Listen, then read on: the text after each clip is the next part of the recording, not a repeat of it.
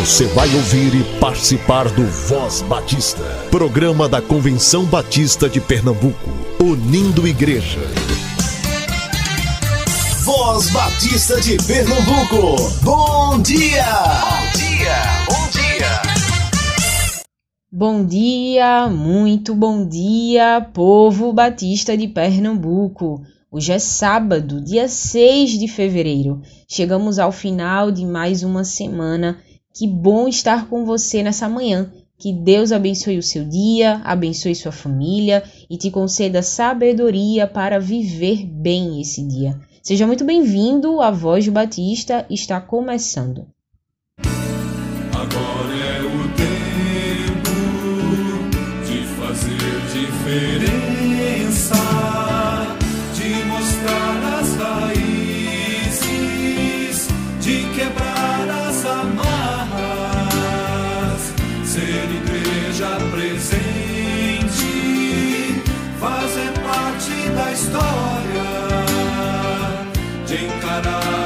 Miséria e mostrar compaixão.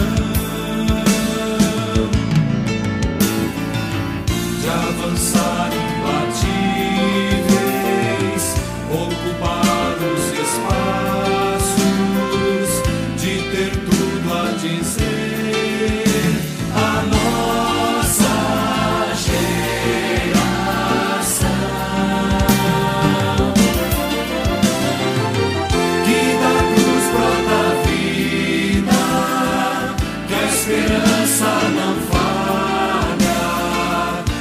justiça não tarda, que só em Cristo há salvação.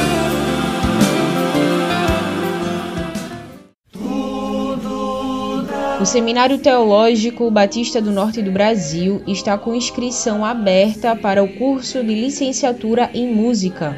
O curso é reconhecido pelo MEC e prepara o aluno para exercer atividades dentro e fora do ambiente religioso. Entre em contato para agendar sua seleção. São provas de redação, teoria musical, percepção, solfejo e prova diária, canto, piano, regência e composição. O investimento é de 90 reais. As aulas iniciam no dia 22 de fevereiro. Anote o telefone para contato: 3366 3277. 3366 3277. Acesse o edital no site www.stbnb.com.br.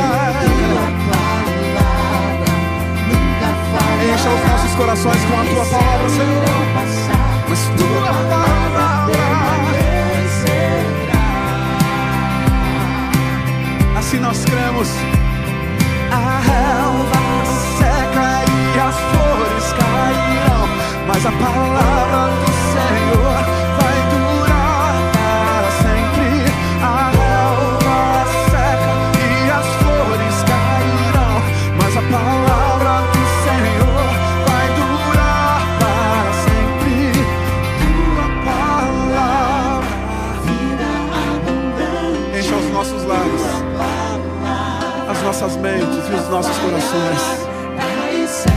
Com a tua palavra, Senhor. Mas tua palavra, tua palavra,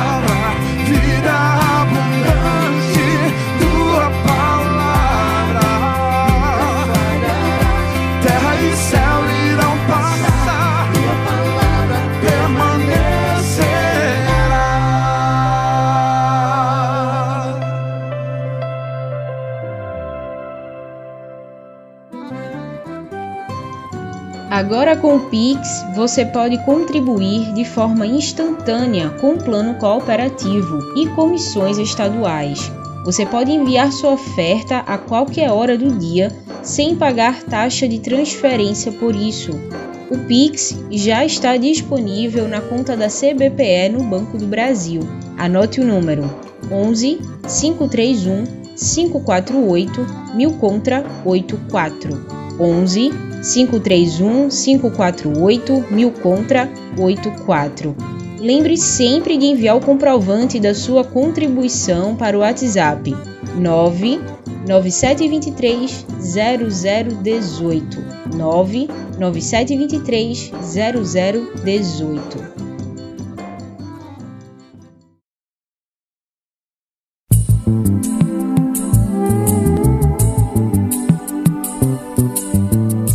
Voz Batista de Pernambuco. Entrevista. Então é isso. Hoje a gente está aqui quase um ano depois, conversando mais uma vez com a Denise Oliveira. Ela é sanitarista, ela é membro da Igreja Batista Emanuel em Boa Viagem. A gente conversou com ela aqui no ano passado, logo no, no início, é, quando a gente estava vendo os primeiros efeitos da pandemia aqui no nosso estado. E foi a Denise também que ajudou a Convenção Batista a liberar aquele documento que você, caro ouvinte, já deve ter lido, que é o protocolo de segurança para o retorno das igrejas batistas na pós-pandemia. E a gente trouxe a Denise aqui para conversar com a gente um pouco também, mais uma vez, sobre a Covid-19, quase um ano depois. Seja bem-vinda, Denise. Ah, muito obrigada. Eu que agradeço o convite de estar falando para os irmãos e para a Convenção Batista de Pernambuco. Denise, um ano depois, quase um ano depois, né?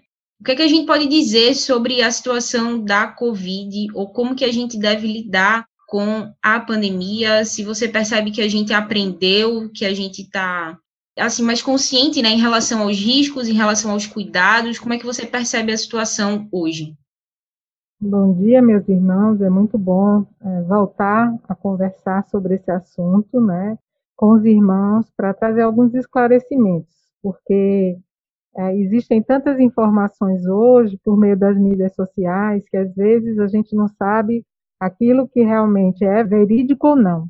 Então, é, eu parabenizo pela iniciativa, porque é muito importante nós estarmos conversando com os irmãos e procurar as fontes que possa dar informações vamos dizer, as informações verdadeiras sobre a situação da doença na nossa cidade, no nosso estado. Nós temos os meios oficiais, né, tanto a Secretaria de Saúde de Pernambuco como a Secretaria de Saúde do Recife e o Ministério da Saúde. Esses sim são os meios oficiais da gente obter informações. A nossa situação é que nós continuamos é, vivenciando a epidemia. É, logo no ano passado, ah, o início da epidemia aqui em Recife deu-se no mês de março, e nós tivemos o ápice de casos graves, principalmente no mês de março, abril e maio. E logo em seguida, o que a gente observou, o que se observou na cidade do Recife, é, foi um grande aumento das formas que a gente chama de síndrome gripais pelo Covid, e que segue até hoje, que segue em crescimento, porque à medida que as medidas de isolamento social, elas foram é, se adequando, né, e a volta às atividades, a tendência normal era a exposição das pessoas ao, ao vírus, né? Porque o vírus, ele entrou na nossa, como eu disse da outra vez, na nossa, no nosso, é, na nossa, saiu da virosfera animal para a virosfera humana, então ele agora circula é, entre pessoas e a transmissão pessoa a pessoa. Então, ainda estamos vivendo a epidemia. Durante a epidemia, temos momentos de maior intensidade, temos momentos de menor intensidade. Né? Então, é sempre bom estar buscando as fontes oficiais para saber os dados. Hoje, nós temos uma situação que muitos dos trabalhos e as atividades na cidade já retornaram, porém, os cuidados precisam ser mantidos do distanciamento social, do uso de máscara, da lavagem de mão, do uso de álcool gel e todos os cuidados, principalmente de proteção individual, apesar da chegada da vacina. A vacina ela tem alcançado grupos específicos. E esses grupos é, na população é, à medida que as vacinas elas forem chegando, o Ministério da Saúde informa isso, junto com os municípios e os estados, os estados vão ampliando a vacinação, mas isso depende da produção da vacina e a gente tem visto, visto todos os esforços que têm sido feitos para atender uma demanda mundial, não é a demanda só nacional, é a demanda mundial e isso demanda muito esforço dos laboratórios produtores pelo quantitativo de vacina necessário. Então, é importante manter as medidas, não é porque a pessoa de 85 mais anos está vacinada que a gente vai afrouxar as medidas, não. Nós temos que manter as medidas de proteção individual dentro das atividades que estamos realizando no nosso dia a dia ou dentro das atividades das igrejas. Denise, em relação à, à vacina, uma coisa que a gente tem visto é muito essa discussão, né, de algumas pessoas querem tomar, outras não querem tomar. A gente enxerga essa escolha de tomar ou não a vacina como que é uma questão de liberdade individual ou realmente é uma questão de responsabilidade social? Como é, como é que a gente compreende aí? Se a gente toma ou não toma, fazendo parte de um, de um grupo que é contemplado logicamente, né? Quem faz parte desse grupo e fica nessa dúvida, se eu tomo agora, é seguro tomar, não é seguro tomar? Como é que a gente encara isso?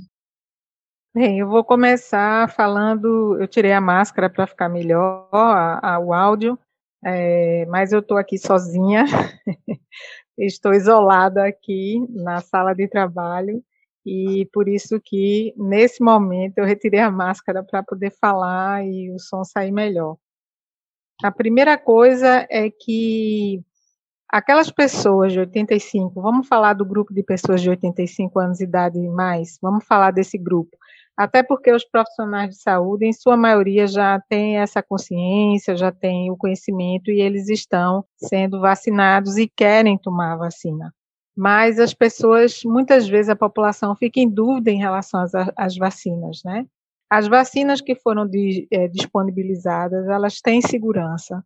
Essas vacinas, nós sabemos que para que elas fossem aprovadas pela agência nacional e outras agências internacionais, elas têm que seguir protocolos, tem que ser avaliado é, esses protocolos por áreas técnicas e essas vacinas elas passaram por esses protocolos. Existem estudos a longo prazo que ainda não terminaram, mas os estudos que foram feitos para vacinação emergencial já dá segurança da aplicação da vacina.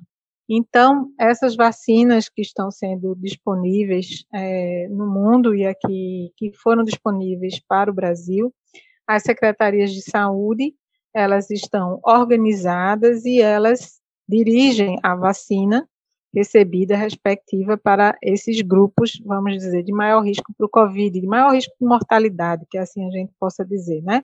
Porque risco de adoecer todos nós temos, o problema é o risco de mortalidade. Esse sim, são as pessoas que são, que têm esse maior risco de mortalidade, que a gente fala. Então, aquelas pessoas que têm problemas de saúde, comorbidades mais graves, devem sempre procurar um, uma orientação médica. Aqueles que são saudáveis, né, eles devem procurar tomar a vacina. É óbvio que isso a pessoa tem o direito de escolher, a, a pessoa tem o direito de escolher fazer uma cirurgia ou não, a pessoa tem o direito de escolher o medicamento ou não. Para isso a gente conversa com o médico, para isso a gente conversa com as pessoas que compreendem sobre vacina, para saber se é seguro tomar. E até então, tudo que nós temos conhecimento ah, tem se mostrado seguro tomar a vacina. O que existe é de, diferenças de eficácia. Tem vacinas que têm maior eficácia, tem vacinas que têm menor eficácia, mas as, as vacinas que estão disponíveis atualmente elas, a população, é, principalmente aqueles grupos prioritários que estão sendo agendados para vacinar, a gente aconselharia vacinar, exceto aquelas pessoas que têm alguma comorbidade grave, que estão com a, alguma doença aguda. Essas pessoas não. Pessoas com doença aguda, pessoas com, com alguma doença complicada, com uma comorbidade, aí essas pessoas têm que procurar sua orientação médica ou pessoas que estejam em estado febril. Tem que deixar passar o estado febril para depois é, agendar a sua vacina, né? E às vezes a pessoa está com febre, ah, não sei se vou tomar vacina. Como agora a vacina aqui na nossa cidade tem sido agendada, e em algumas cidades também, é, você tem chance de agendar e você vai ver se você estiver bem que você tome a vacina por quê? Porque essa vacina ela vai ser importante do ponto de vista agora de proteção individual dessas pessoas. Não estamos ainda naquele patamar, naquele estágio que possamos dizer: ah, vamos tirar as máscaras, vamos relaxar um pouco no distanciamento, né? No distanciamento entre pessoas. É, o que eu estou falando não é no isolamento, é no distanciamento, né? Eu conversar com a pessoa, abraçar, é, está sempre em muitos aglomerados, né? Vamos evitar isso, porque ainda isso, essa, essa vacinação que está sendo feita, ela não tem o efeito de barreira populacional, ela vai ter o efeito de proteção individual.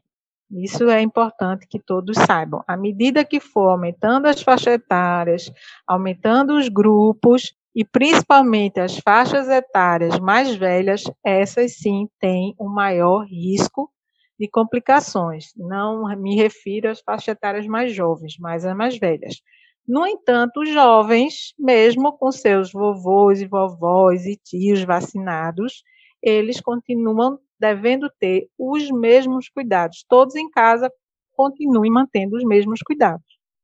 Significa que a gente vai ter um, um ano ainda, né? A gente está no início de 2021, a gente ainda vai ter um ano convivendo com essa situação de máscara, de álcool, lavar as mãos, evitar distanciamento. A gente não pode relaxar. Tem sido um avanço em termos de vacina, mas ainda não é o momento de dizer que estamos livres ou perto disso.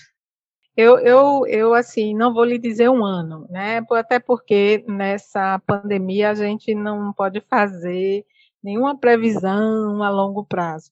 Mas a gente pode dizer que pelo menos até o mês de junho e julho, aí quando chegar lá em junho e julho, a gente de repente conversa de novo, né?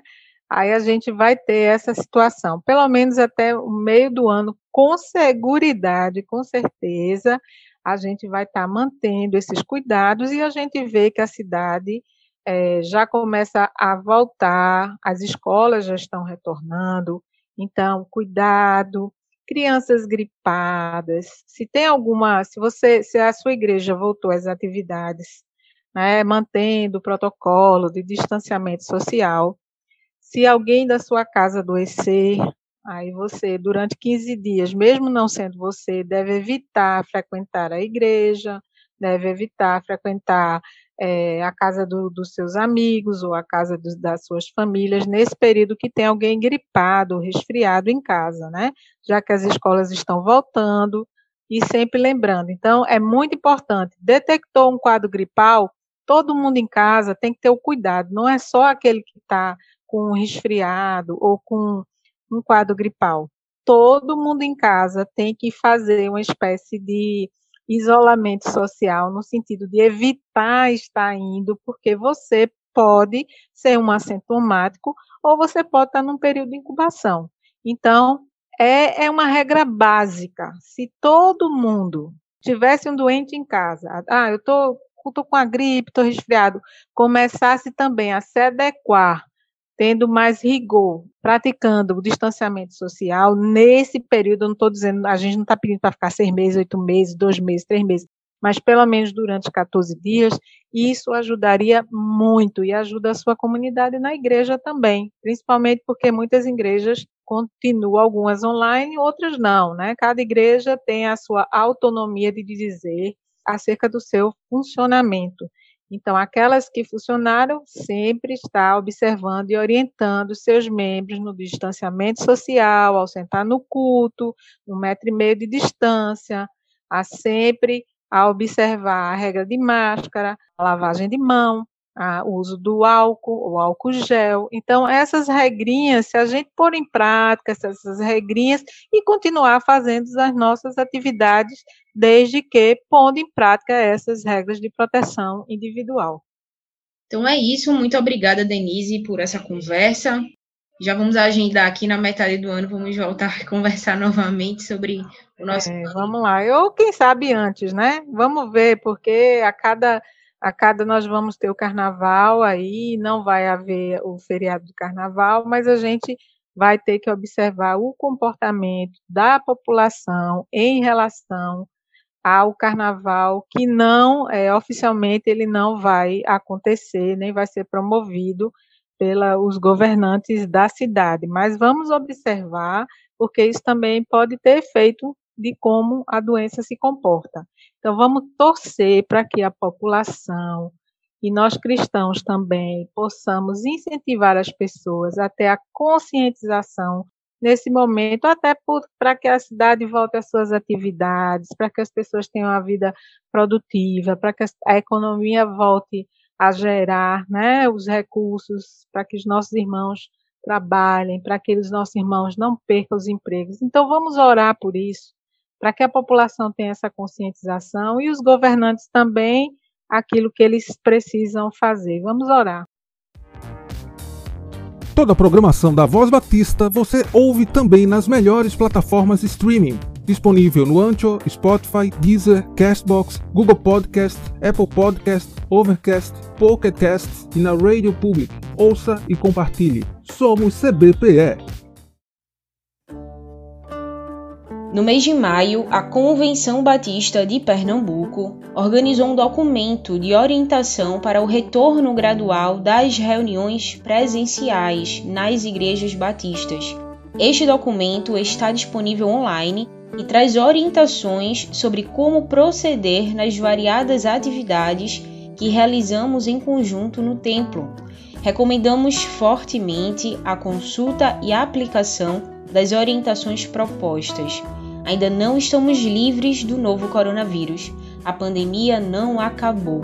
Devemos continuar, sim, atentos e cautelosos, abundantes no trabalho do Senhor em todo o tempo, com templos abertos, se assim for possível, mas com templos fechados, se assim for necessário. Que Deus conduza a cada igreja com muita sabedoria.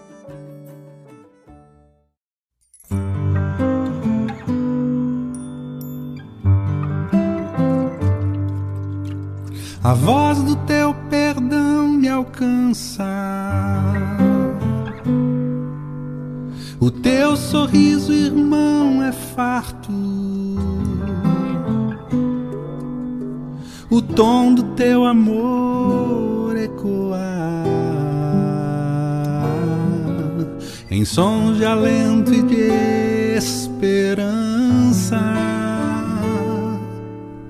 a tua graça e encanto é tudo. O dom do teu amor é vida. O teu abraço, irmão, me acolhe. O giz do teu perdão escreve palavras sãs e abençoadas.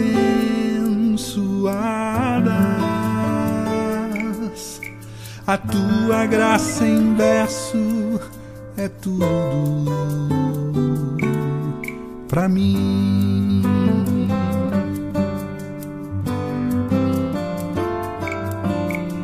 A tua graça, a tua graça, a tua graça é tudo. A tua graça, a tua graça, a tua graça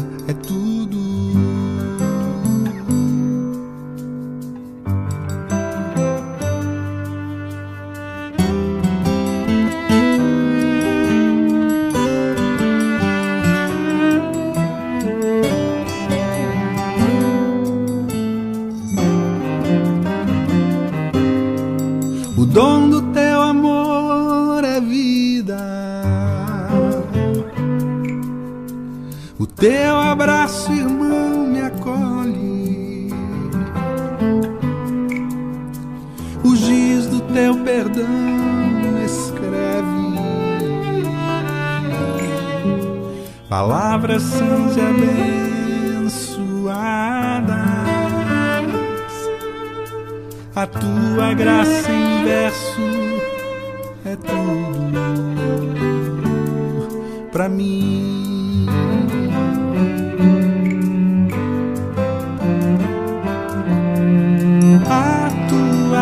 Graça, a tua graça, a tua graça é tudo. A tua graça, a tua graça, a tua graça é tudo.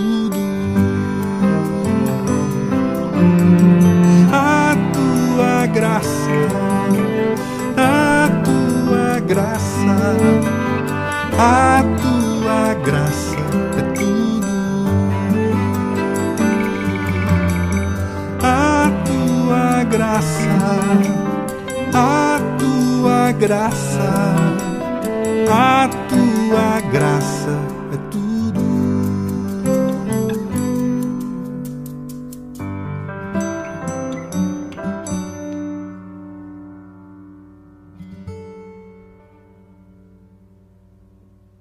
Convenção Batista informa. Informa. A Convenção Batista de Pernambuco está unida ao esforço da população brasileira. Por isso, este programa está sendo exibido em caráter provisório. Este é um momento para estarmos unidos e cuidando uns dos outros, atentando para as orientações sanitárias, evitando aglomerações, contatos físicos e, principalmente, mantendo nossos corações seguros em Deus, porque Ele sustenta as nossas vidas. Fortalecei-vos no Senhor e na força do seu poder. Efésios capítulo 6, versículo 10. Você ouviu e participou do Voz Batista, programa da Convenção Batista de Pernambuco, unindo igreja. Obrigado por sua atenção e companhia. Até a próxima edição.